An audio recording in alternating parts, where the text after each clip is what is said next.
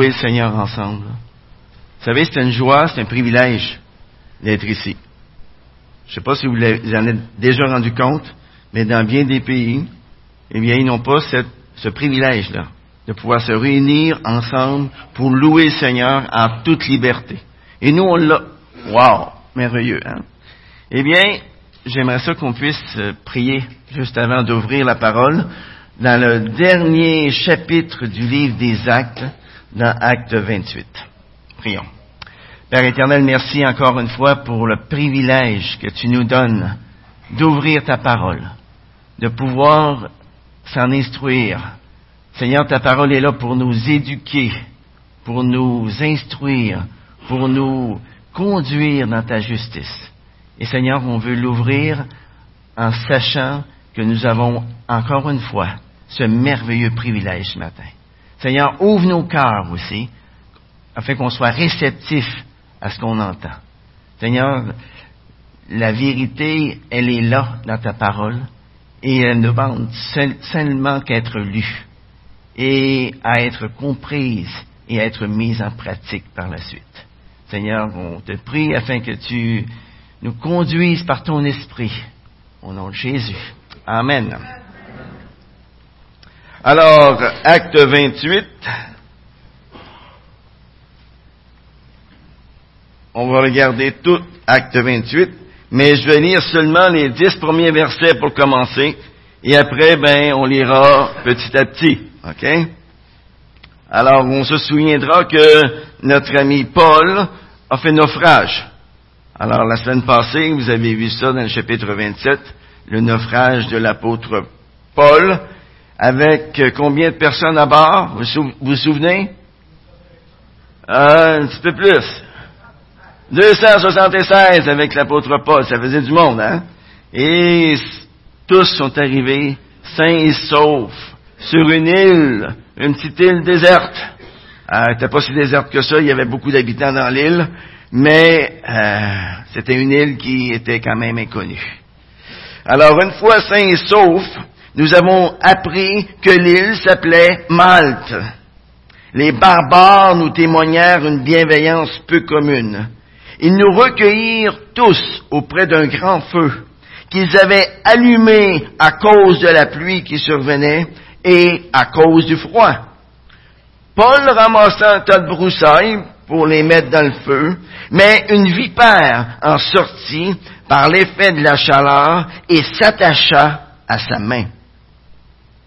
Quand les barbares virent la bête suspendue à sa main, ils se dirent les uns aux autres, certainement, cet homme est un meurtrier puisqu'à peine sauvé de la mer, la justice divine n'a pas voulu le laisser vivre.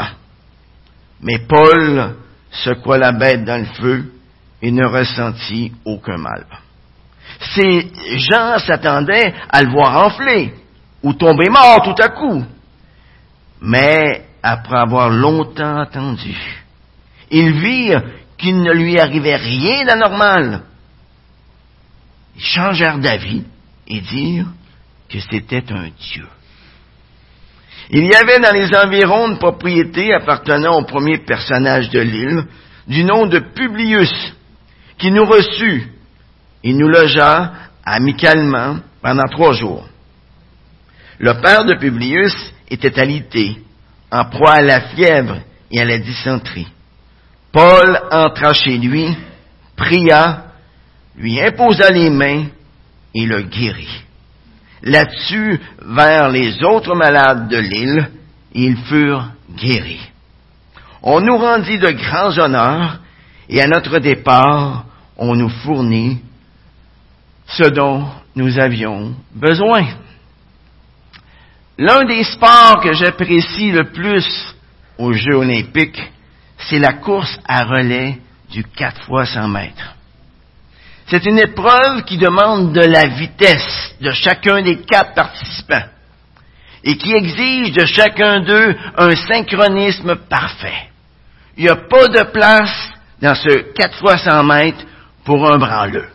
Hein? Il faut que ça court, que ça court vite. Il faut surtout pas que l'un des quatre participants laisse tomber le bâton. Sinon, la course s'arrête d'être là. C'est fini pour eux. Cette course à relais me fait penser beaucoup à la manière dont la propagation de l'Évangile s'est faite à travers le monde au cours des vingt derniers siècles, au cours des vingt fois cent ans. Pensez-y, vingt fois cent ans. Les premiers chrétiens qui ont passé le bâton à l'autre génération au cours du premier siècle, eh bien, ce sont les apôtres. Et avec l'aide du Saint-Esprit, tout au long du livre des actes, nous avons vu comment ils l'ont fait, comment ils ont passé le bâton à l'autre génération. Et si à notre tour, nous voulons atteindre notre génération avec l'Évangile, eh bien, le texte de ce matin peut nous être très utile. La parole de Dieu, à travers le livre des actes, nous a donné plusieurs enseignements. Et acte 28 ne fait pas exception à la règle. Il se termine en nous donnant des clés. J'en ai calculé cinq, vous allez peut-être en trouver d'autres, mais pour le besoin de la prédication, j'ai limité ça à cinq. OK? Cinq clés qui peuvent nous aider à être des témoins fidèles malgré les obstacles, malgré l'opposition que nous pouvons rencontrer. Et quelles sont ces clés? Quelles sont les clés que j'aimerais mettre devant vous ce matin? J'avais préparé un beau PowerPoint, mais je l'ai laissé à la maison. Intéressant. Je m'en suis rendu compte quand j'étais ici.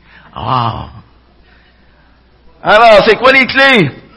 Mais premièrement, la première clé, si vous avez un crayon et un papier, vous pouvez les écrire, ça va faire pareil, vous allez pouvoir vous en souvenir le reste de votre vie. Hein? La première clé, c'est quoi? C'était une bénédiction pour les autres. Et ça, on voit ça dans le passage qu'on vient de lire. La deuxième clé, c'est d'être continuellement reconnaissant à Dieu pour les frères et sœurs qu'il met à nos côtés. La troisième clé, c'est de garder la bonne attitude malgré l'opposition. La quatrième clé, c'est d'avertir selon la parole de Dieu. Et la cinquième clé, c'est de garder notre zèle jusqu'au bout, jusqu'au bout de la course. Regardons d'abord la première clé, qui peut nous aider à être un témoin fidèle malgré l'opposition. C'est d'être une bénédiction pour les autres. On voit ça dans les versets 3 à 9. Lorsque Paul se fait mordre par une vipère, le jugement que les habitants de l'île de Malte portent sur Paul est vraiment mis à rude épreuve. Regardez la réaction des habitants de l'île au verset 4. Quand les barbares virent la, tête, la bête suspendue à sa main, ils se dirent les uns aux autres, certainement, cet homme est un meurtrier. Puisqu'à peine sauvé de la mer, la justice divine n'a pas voulu le laisser vivre. On voit ici que ces gens, malgré leur ignorance de Dieu, possédaient quand même un sens de la justice. En raison de la présence des soldats romains, les habitants de l'île croient ici que Paul est un criminel redoutable qui reçoit maintenant la justice qu'il mérite. Point la ligne. Alors c'est vrai que Paul avait déjà été un grand criminel dans le passé. Il avait fait emprisonner, il avait fait tuer des chrétiens, mais au moment de sa conversion, eh bien sa vie a complètement été chamboulée, transformée suite à sa conversion, qu'est-ce qui est arrivé? Paul est passé du camp des persécuteurs au camp des persécutés. Il a changé de camp. Au verset 5, nous voyons que Paul se contente simplement de secouer l'animal. Il secoue dans le feu, puis il ressent aucun mal. Aucun mal. Paul ne cède pas à la panique car il sait très bien qu'il ne mourra pas sur cette île. Et comment sait-il? Ben, Dieu lui avait déjà dit, hein? Vous vous souvenez à, Jérusalem, dans Acte 23, alors qu'il était prisonnier, Paul avait, euh, Dieu avait dit à Paul, fais-toi-en pas, Paul. Il faut que tu témoignes de moi jusqu'à Rome. Et ensuite, on l'avait vu dans le bateau la semaine passée, hein? Qu'est-ce que Dieu avait dit à Paul? Tu dois te rendre à Rome. Est-ce que c'est une vipère qui était pour empêcher Paul d'aller à Rome? Eh bien non. Hein? Alors, après une longue attente, voyant que rien d'anormal arrive, eh bien, qu'est-ce qui arrive au verset 6? Les spectateurs qui sont là changent complètement d'interprétation sur Paul. Si cet homme a été ainsi arraché au naufrage et ensuite immunisé contre le venin de la vipère, alors c'est un Dieu venu parmi les hommes. Wow! Tantôt c'est un criminel. Une heure plus tard, c'est devenu un, un Dieu. Voyez-vous comment est-ce que les gens peuvent changer d'idée, les frères? C'est incroyable. C'est incroyable. Rappelons-nous aussi que la première fois où l'apôtre Paul s'est fait passer pour un Dieu, dans Acte 14, c'était à l'Istre, lorsqu'il avait été, lorsqu'il avait guéri justement un homme impotent des deux pieds, qui n'avait jamais marché depuis sa naissance. Et là, il avait été guéri, et là, on avait, fait un, Dieu aussi. Alors, c'est pas la première fois que Paul s'est fait traiter de Dieu, mais, encore une fois, il va ramener les gens dans la vérité. Avez-vous remarqué aussi une chose? Comment est-ce qu'il y avait de gens de naufragés? On l'a dit tantôt? 276. Ça, c'est à part de tous les habitants de l'île qui étaient là, hein, sur le bord du rivage, qui étaient venus pour les secourir. Alors, il devait en avoir, euh, je ne sais pas combien, mais des centaines aussi. Et savez-vous une chose? C'est Pierre, c'est-à-dire c'est Paul qui s'est piqué. Vous trouvez pas ça étrange? Paul se fait piquer. Est-ce que vous croyez qu'il y avait un but à ce que Paul se fasse mordre par un serpent venimeux au tout début du naufrage? Ah, probablement. Hein? À cause de cet événement, Paul a pu avoir un impact immédiat sur tous ceux qui se trouvaient là. Paul n'a pas pris deux à trois mois pour faire connaître la puissance de Dieu. C'est dès son arrivée que ça s'est passé. Quelquefois, on pense que nos, malheurs n'ont aucun but en soi. Tout nous tombe dessus, puis bon, c'est comme ça. Mais nos malheurs ont toujours un but. Et Dieu veut se glorifier à travers cela. Notre réaction positive face à nos épreuves peut être un moyen d'évangélisation. Et ça peut être aussi une source d'encouragement pour les autres chrétiens au, verset 7, on voit que Publius, le principal personnage de l'île, exerce l'hospitalité, en dépit du fait que son père est malade, malade de la fièvre, de la dysenterie. Il reçoit et loge les 276 naufragés pendant trois jours de la manière la plus amicale. Et qu'est-ce que fait l'apôtre Paul? Ben, on regarde le soleil briller. Enfin, il brille, après 14 jours de, tempête. Est-ce que c'est ça qu'il fait? Ben, peut-être qu'il l'a fait, mais il n'a pas juste fait ça. Hein? Il se laisse utiliser par Dieu pour bénir, pour rendre service à Publius et aux autres personnes qui habitent l'île de Malte. On voit ça au verset 8 et 9. Le père de Publius était alité en proie à la fièvre et à la dysenterie. Paul entra chez lui, pria, lui imposa les mains et le guérit. Et là-dessus, vers les autres malades de l'île, ils furent aussi guéris. Et en priant, qu'est-ce que Paul fait? Paul démontre à tous ceux qui sont là que la puissance pour guérir le malade ne vient pas de lui, mais vient de Dieu. Et à partir de là, qu'est-ce qu'on voit? Tous les autres malades de l'île viennent vers Paul pour être guéris. Ils reconnaissent que c'est Dieu lui-même qui agit par les mains de l'apôtre Paul. Vous savez, une des façons dont Dieu bénit ceux qui lui obéissent, c'est en leur donnant ce que leur cœur désire. Le psaume 37, verset 4 nous dit ça. Et qu'est-ce que l'apôtre Paul désirait par-dessus tout? Est-ce que c'était d'avoir un, grand ministère de guérison?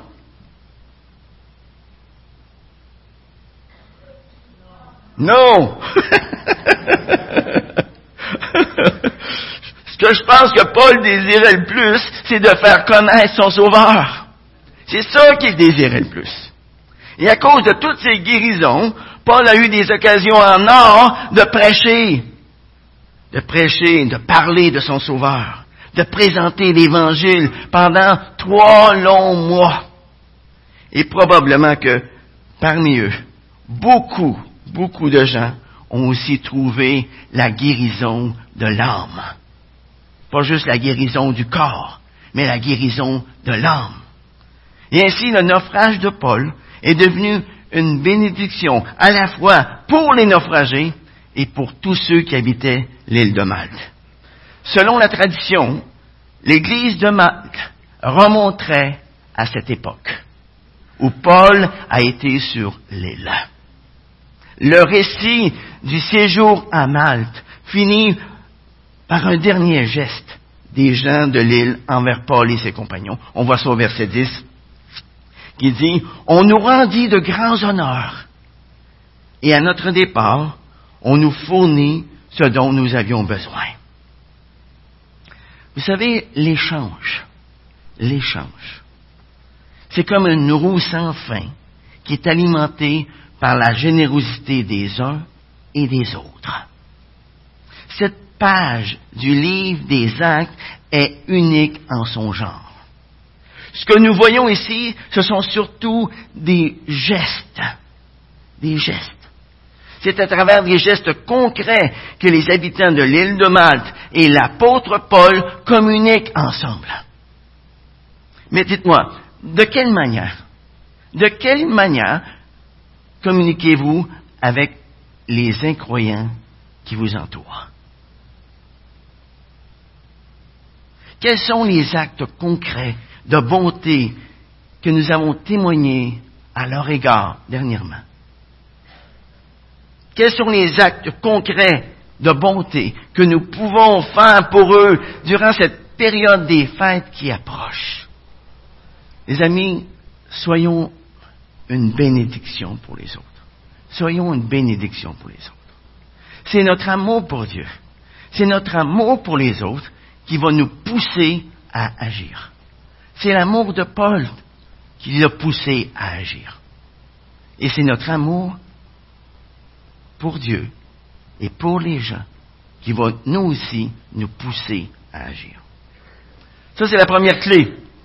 La deuxième clé, qui peut nous aider à être un témoin fidèle malgré l'opposition. C'est d'être continuellement reconnaissant à Dieu pour les frères et pour les sœurs qu'il met à nos côtés. On voit ça des versets 13 à 15. On voit au verset 13 que ils sont partis, hein? Après un séjour de trois mois, ils prennent un bateau et ils partent en direction de Rome. En suivant la côte, nous avons atteint Reggio. Parce que c'est un bateau qui faisait escale. Hein? Il n'allait pas directement à Rome. Il faisait des escales un petit peu partout. Probablement pour mettre des marchandises ou pour échanger des marchandises, mais c'est des bateaux qui faisaient des escales un peu partout. Alors, nous avons atteint Reggio, le vent du sud s'est enlevé le lendemain. En deux jours, nous sommes parvenus à Pouzol, où nous avons trouvé des frères qui nous prièrent de rester sept jours avec eux. Et c'est ainsi que nous sommes allés à Rome. Les frères de cette ville qui avaient eu de nos nouvelles vinrent à notre rencontre jusqu'au forum d'Appius et, aux, trois tavernes. Paul, en les voyant, rendit grâce et prit courage. Vous savez, celui qui est constamment en train d'encourager les autres a aussi besoin d'être encouragé. Tout au long de son trajet vers Rome, Dieu va fortifier, Dieu va encourager l'apôtre Paul. Il se sert de frères et de sœurs dans l'Église pour le faire. Par exemple, dans la ville de Pouzol où ils font escale, Paul et ses deux compagnons trouve des frères, des chrétiens qui le prient de rester sept jours avec eux. Et ensuite, ils s'en vont en direction de Rome, et là, ils vont jusqu'au forum d'Appius et aux trois tavernes, qui est à peu près à 64 kilomètres de Rome. Ces gens-là, qu'est-ce qu'ils ont fait? Ils sont venus de Rome pour venir à la rencontre de Paul, pour venir l'encourager, pour venir le fortifier.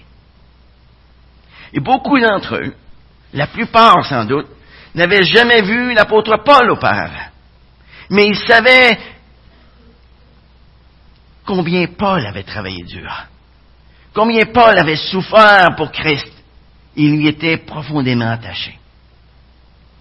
Comme c'est beau, les amis, de voir des hommes qui ne se sont jamais vus s'aimer et s'accueillir. À travers quelques voyages que j'ai faits, j'ai pu expérimenter cela et c'est quelque chose de merveilleux. Des gens que tu n'as jamais vus, qui te reçoivent comme si tu les avais vus hier. Avez-vous déjà expérimenté ça? C'est quelque chose, les amis. C'est vraiment quelque chose. Alors, je peux comprendre l'apôtre Paul ici, comment est-ce qu'il pouvait être encouragé. Vous savez, c'est ce qui devrait toujours avoir lieu entre chrétiens. Car nous sommes tous de la même famille. Nous sommes les enfants du même Dieu. Nous avons la même vie, la vie éternelle, et nous sommes tous unis au même Sauveur par le Saint-Esprit. Les liens qui unissent les chrétiens sont des liens d'amour, les amis. Ces liens d'amour doivent s'exprimer en tout temps et en tout lieu. Qu'est-ce que Jésus dit dans Jean 13, 35? À ceci, tous connaîtront que vous êtes mes disciples. Si vous avez de l'amour les uns pour les autres. Vous savez quoi? Paul a été profondément touché par leur amour évident pour lui. Il a rendu grâce. Il a, pris courage à cause de tout ça. Mais dis-moi, as-tu été encouragé dernièrement par un frère ou par une sœur? As-tu encouragé dernièrement un frère ou une sœur qui passait par des temps difficiles? Ça, c'est le rôle que Dieu confie au pasteur. C'est ça? Non. C'est le rôle que Dieu confie à tous les chrétiens. À tous les chrétiens. Soyons des encourageurs, les amis. Soyons des encourageurs les uns pour les autres. La troisième clé qui peut nous aider à être un témoin fidèle malgré l'opposition, c'est de garder la bonne attitude malgré l'opposition. Et ça, c'est pas toujours facile. On voit ça des versets 17 à 20. Au bout de trois jours, il convoqua les notables des Juifs, et quand ils furent réunis, il leur adressa ces paroles. Frères, sans avoir rien fait contre ce peuple ni contre les coutumes de nos pères, j'ai été mis en prison, et de Jérusalem, livré entre les mains des Romains. Après m'avoir interrogé, ceux-ci voulaient me relâcher, parce qu'il n'y avait en moi rien qui mérite la mort. Mais les Juifs s'y opposèrent, et été forcé d'en appeler à César, sans du reste avoir l'intention d'accuser ma nation. Pour ce motif, je demandais à vous voir et à vous parler, car c'est à cause de l'espérance d'Israël que je porte cette chaîne. On voit ici, dans ce passage, que malgré tous les abus, toutes les persécutions que Paul a subies de la part des Juifs tout au long de son ministère, il n'éprouve aucune, mais aucune animosité à leur égard. Il se montre plein de tact, de respect, d'amabilité envers les notables juifs de Rome. Paul n'est pas du tout antisémite, comme quelques-uns ont pu le croire, ont pu le soupçonner. Pas du tout. Au contraire, c'est toujours vers les gens de son peuple que l'apôtre Paul s'adresse en premier lorsqu'il entrait dans une ville. Tout le temps. Et ici, à Rome, il ne fait pas exception à la règle.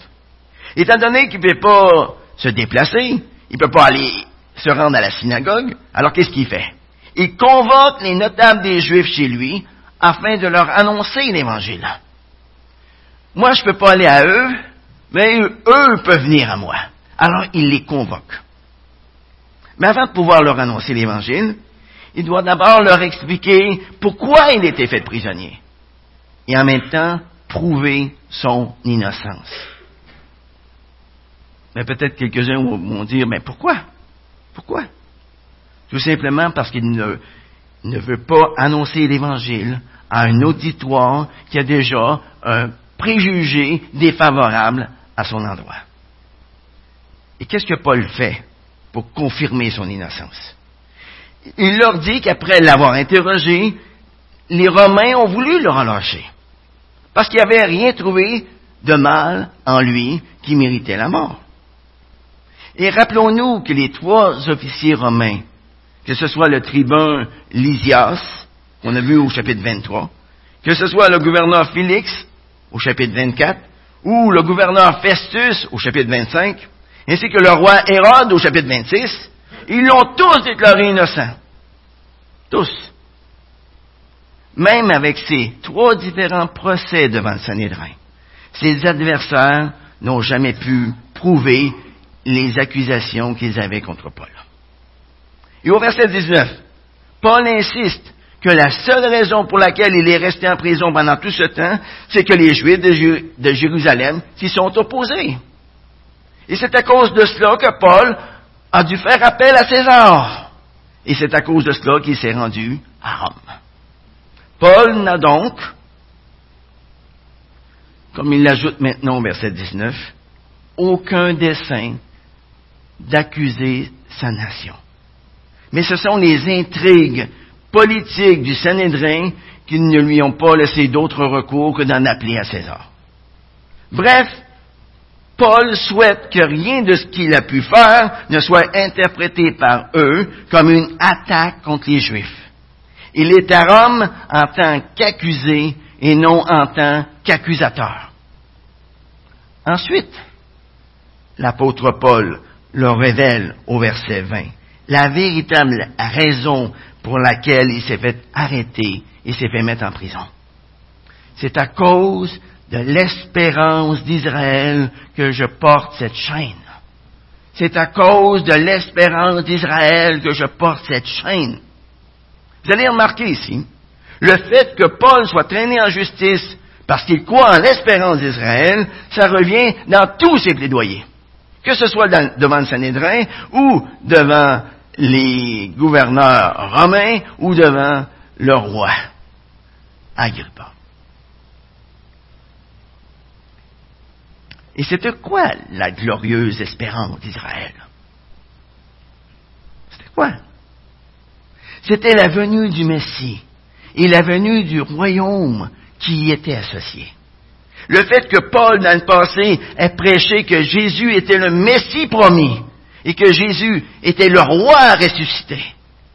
Ça, ça avait mis les chefs religieux en colère contre lui et lui en voulait à mort.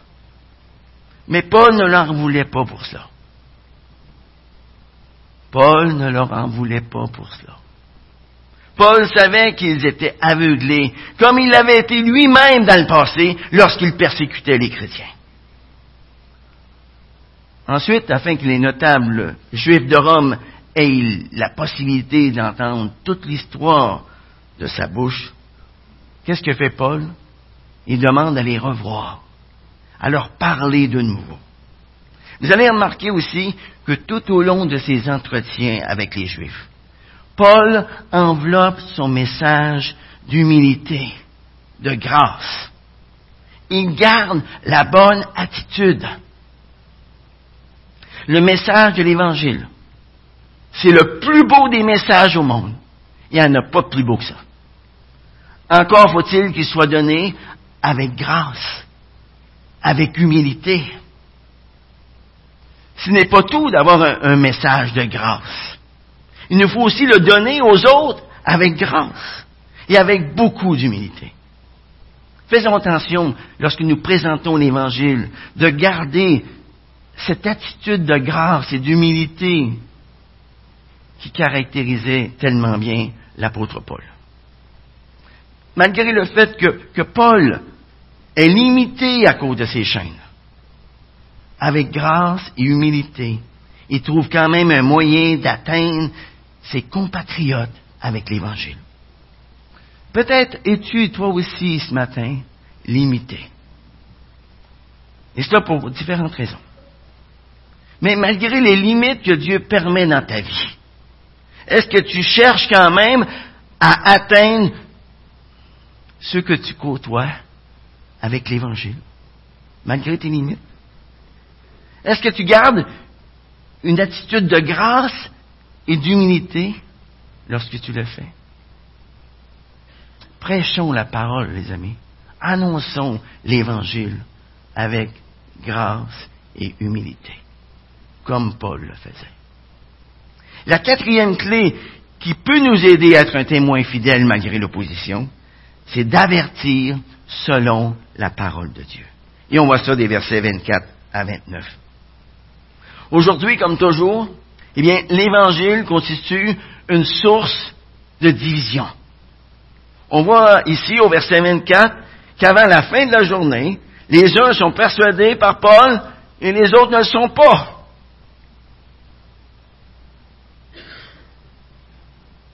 Ici encore, comme ça a été le cas tout au long du livre des actes, l'auditoire se scinde en deux, se coupe en deux. D'un côté, il y a ceux qui croient, de l'autre côté, il y a ceux qui ne croient pas. Bien qu'il y en ait plusieurs milliers qui ont cru en Jésus-Christ, il faut dire que c'est la plupart des Juifs qui ont rejeté le Messie, malheureusement. Et deux mille ans plus tard, ça n'a rien changé du tout. Les Juifs qui croient en Jésus-Christ pour leur salut sont encore l'exception aujourd'hui et non la règle. Les Juifs de Rome qui refusent de croire au message de l'Évangile ne font que perpétuer la triste histoire du peuple d'Israël. Ce peuple qui a racheté les messagers de Dieu tout au long de l'Ancien Testament. Écoutez ce que Dieu dit à leur sujet au prophète Jérémie dans Jérémie chapitre 7 versets 25 à 26. Il va dire ceci. Depuis le jour où vos pères sont sortis du pays d'Égypte, jusqu'à ce jour, je vous ai envoyé tous mes serviteurs, tous les prophètes. Je les ai envoyés chaque jour, dès le matin. Mais ils ne m'ont pas écouté. Ils n'ont pas prêté l'oreille. Ils ont raidi leur nuque.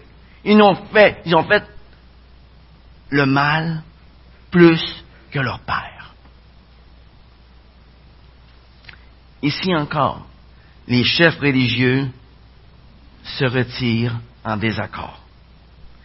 Et Paul n'ajoute qu'un avertissement de la part du Saint-Esprit, qui a parlé à leur père par la prophète Isaïe. Regardez versets 26 et 27. Il va dire, il cite le prophète Isaïe ici, il dit, va vers ce peuple, il dit, vous entendrez bien et vous ne comprendrez point. Vous regarderez bien et vous ne verrez point car le cœur de ce peuple est devenu insensible. Ils se sont bouchés les oreilles, ils ont fermé leurs yeux, de peur d'avoir de leurs yeux, d'entendre de leurs oreilles, de comprendre de leur cœur, et de se convertir en sorte que je les guérisse. Précisons ici que le Seigneur Jésus-Christ a lui-même cité ce passage dans une réprimande qu'il a adressée à la nation d'Israël, alors que s'entêtait à rejeter l'Évangile. On voit ça dans Matthieu 13 et dans Jean 12. Et comme il l'a fait en d'autres occasions, Paul fait savoir à ses auditeurs juifs que ce salut de Dieu a été envoyé aux païens et que eux, ils vont l'écouter. Regardez le verset 28. Sachez donc que ce salut de Dieu a été envoyé aux païens et eux, ils l'écouteront. Aujourd'hui, notre génération au Québec a beaucoup de difficultés à écouter la parole de Dieu. Beaucoup. Beaucoup de gens ont tendance à associer l'Évangile avec tout ce qu'ils ont entendu autrefois dans la religion.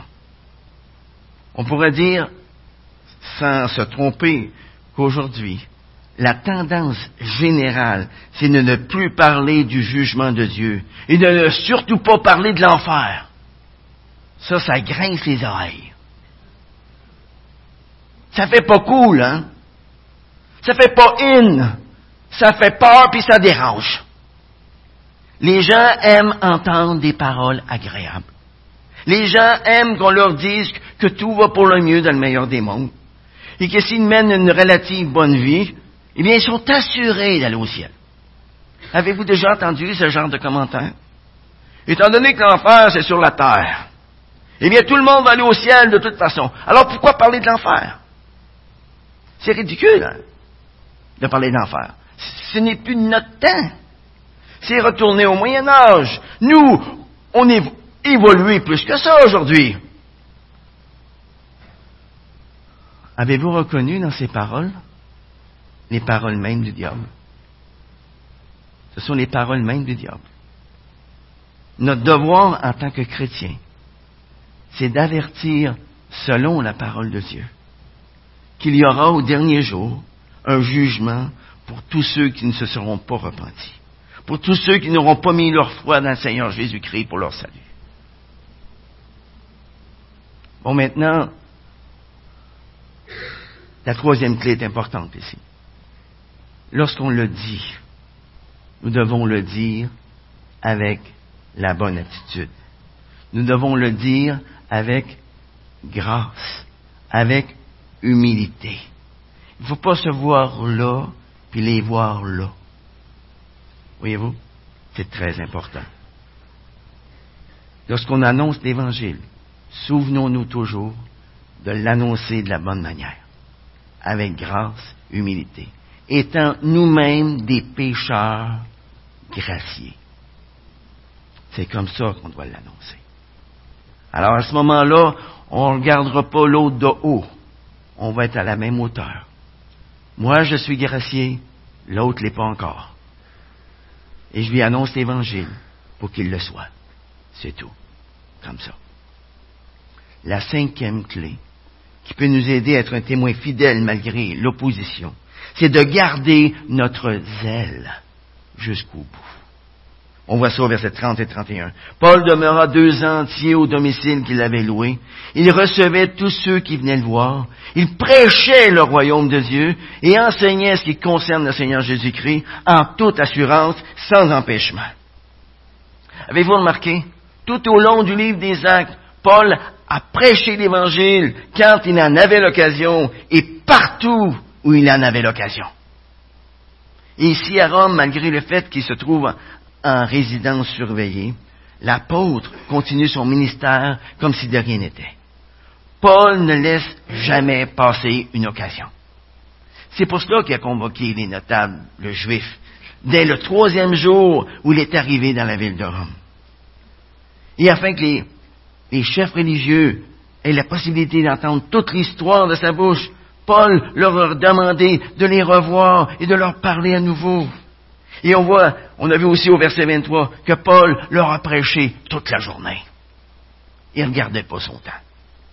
Depuis le matin jusqu'au soir, il leur a expliqué en long et en large le chemin qui mène au salut. Au verset 28, on a vu que Paul a prêché à tous, tant aux juifs qu'aux païens. D'ailleurs, si vous lisez dans Philippiens 1, verset 12 à 14, on voit que Paul a pu témoigner à toute la garde romaine. Tous ceux qui entouraient l'empereur ont entendu parler de l'Évangile.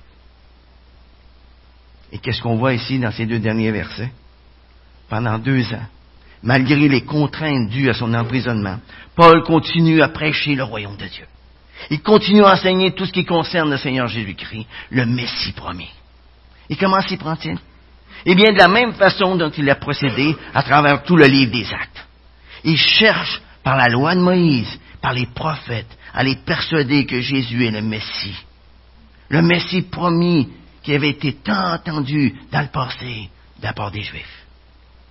L'un des fruits de sa prédication, c'est l'esclave fugitif, Onésime, que Paul a conduit au Seigneur alors qu'il était à Rome et qu'il va appeler son enfant et qu'il va renvoyer à son maître Philémon. Et que se passe-t-il d'autre pendant ces deux années d'emprisonnement à Rome? Eh bien, inspiré par le Saint-Esprit, l'apôtre Paul va rédiger quatre épîtres. Éphésiens, Philippiens, Colossiens, Philémon. Même si le récit de Luc prend fin ici au verset 31, l'histoire de Paul ne s'arrête pas là. Après deux ans d'emprisonnement à Rome, nous apprenons par l'histoire que l'apôtre Paul était remis en liberté. Pendant un certain temps, il a continué son travail d'évangéliste, de mentor auprès de Timothée et de Tite. C'est d'ailleurs pendant ce temps de liberté qu'il va écrire la première épître à Timothée et l'épître à Tite. Puis, quelques années plus tard, Paul est emprisonné à nouveau. Il va être mis à mort par l'empereur Néron.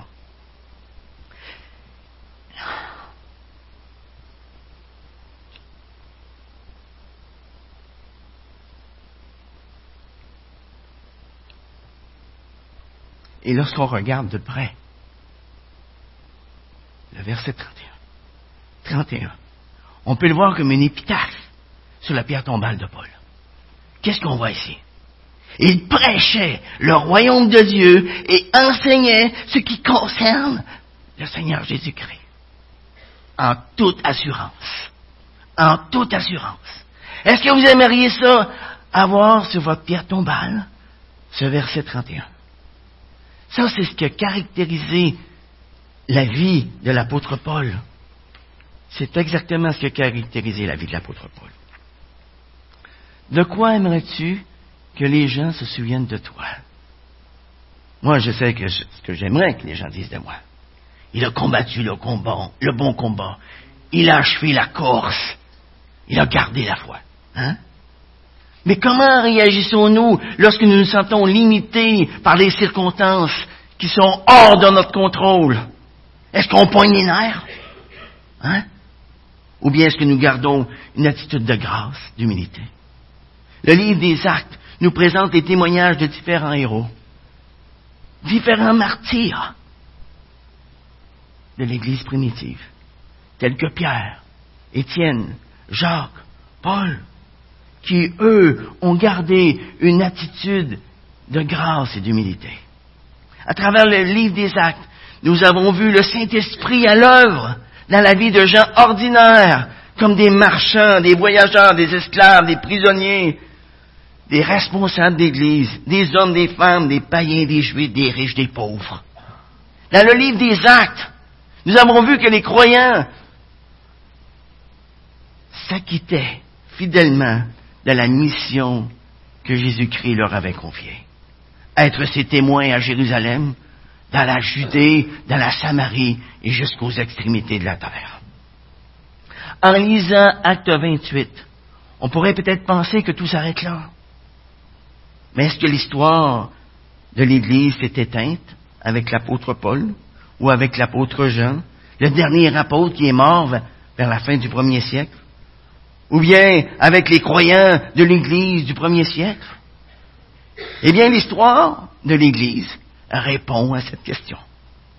La réponse, c'est c'est pas du tout. Hein? L'histoire de l'Église hein, continue depuis vingt siècles. Les apôtres ont passé le flambeau à la deuxième génération de dirigeants qui, à leur tour, l'ont passé à l'autre génération.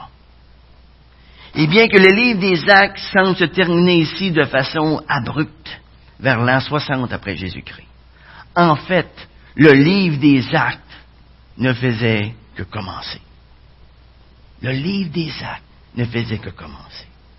Le livre des actes se continue encore aujourd'hui à travers le monde, le monde entier. L'histoire de l'Église est encore aujourd'hui en cours de rédaction. On l'écrit encore. Hein? Depuis la Pentecôte, chaque génération de croyants a passé le flambeau à l'autre génération au cours des vingt derniers siècles jusqu'à aujourd'hui. Le 9 décembre 2018. C'est à nous maintenant d'être des héros de l'ombre dans l'histoire de l'expansion de la bonne nouvelle. À votre avis, Qu'est-ce que les générations à venir vont dire de nous si le Seigneur ne revient pas? Tout de suite.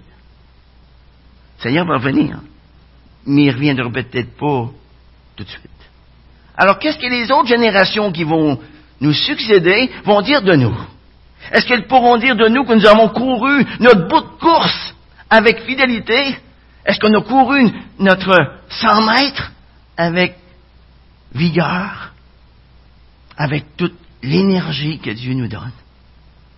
Tout au long de l'histoire de l'Église, plusieurs générations successives de fidèles héros de l'ombre ont poursuivi la tâche grâce au Saint-Esprit. Ils ont changé le monde avec un message qui, lui, n'a pas changé.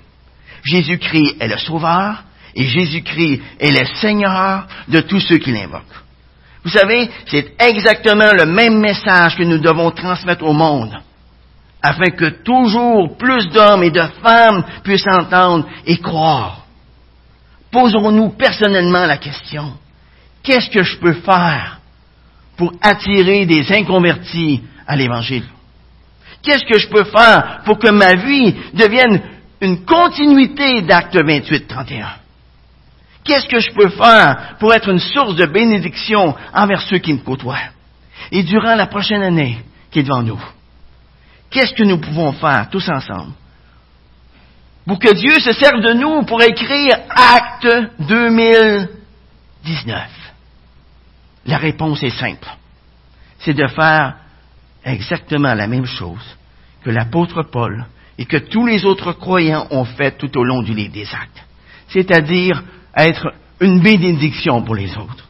Être continuellement reconnaissant à Dieu pour les frères et sœurs qu'il met à nos côtés. Garder une attitude de grâce et d'humilité malgré l'opposition. Avertir selon la parole de Dieu. Et enfin, garder notre zèle jusqu'au bout jusqu'à notre mort. J'aimerais terminer ce matin comme une prière. Ce vieux chant union que j'ai appris au tout début de ma vie chrétienne, il y a 45 ans. Voulez-vous répéter avec moi? Dans votre cœur, ce chant que je vais citer maintenant. Mais avant de le répéter avec moi, je tiens à vous avertir c'est un chant par lequel vous vous engagez envers le Seigneur Jésus pour le reste de votre vie.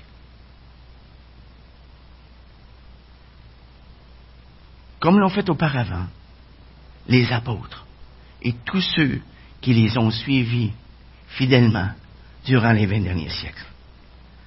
Et ce chant pour titre Jusqu'à la mort. J'aimerais inviter les, les musiciens à s'avancer. Je vais citer le chant comme une prière. Jusqu'à la mort, nous te serons fidèles. Jusqu'à la mort, tu seras notre roi. Sous ton drapeau, Jésus, tu nous appelles. Nous y mourrons en luttant avec foi. Pour toi, Jésus, on est heureux de vivre. Tous les chemins avec toi semblent doux. Agneau de Dieu, qui ne voudrait te suivre jusqu'à la mort? Toi qui mourus pour nous jusqu'à la mort, soumis à ta puissance, nous voulons vivre et mourir sous tes lois. Toi qui, pour nous, poussa l'obéissance jusqu'à la mort, la mort de la croix. Que ton esprit nous guide et nous anime, et que sa flamme, embrasant tous nos cœurs, nous devenions par toi sainte victime, sur la mort, même un peuple de vainqueurs. Jusqu'à la mort, c'est notre cri de guerre le libre cri d'un peuple racheté jusqu'à la mort. Nous aurons pour bannière ta croix sanglante au ressuscité. Amen.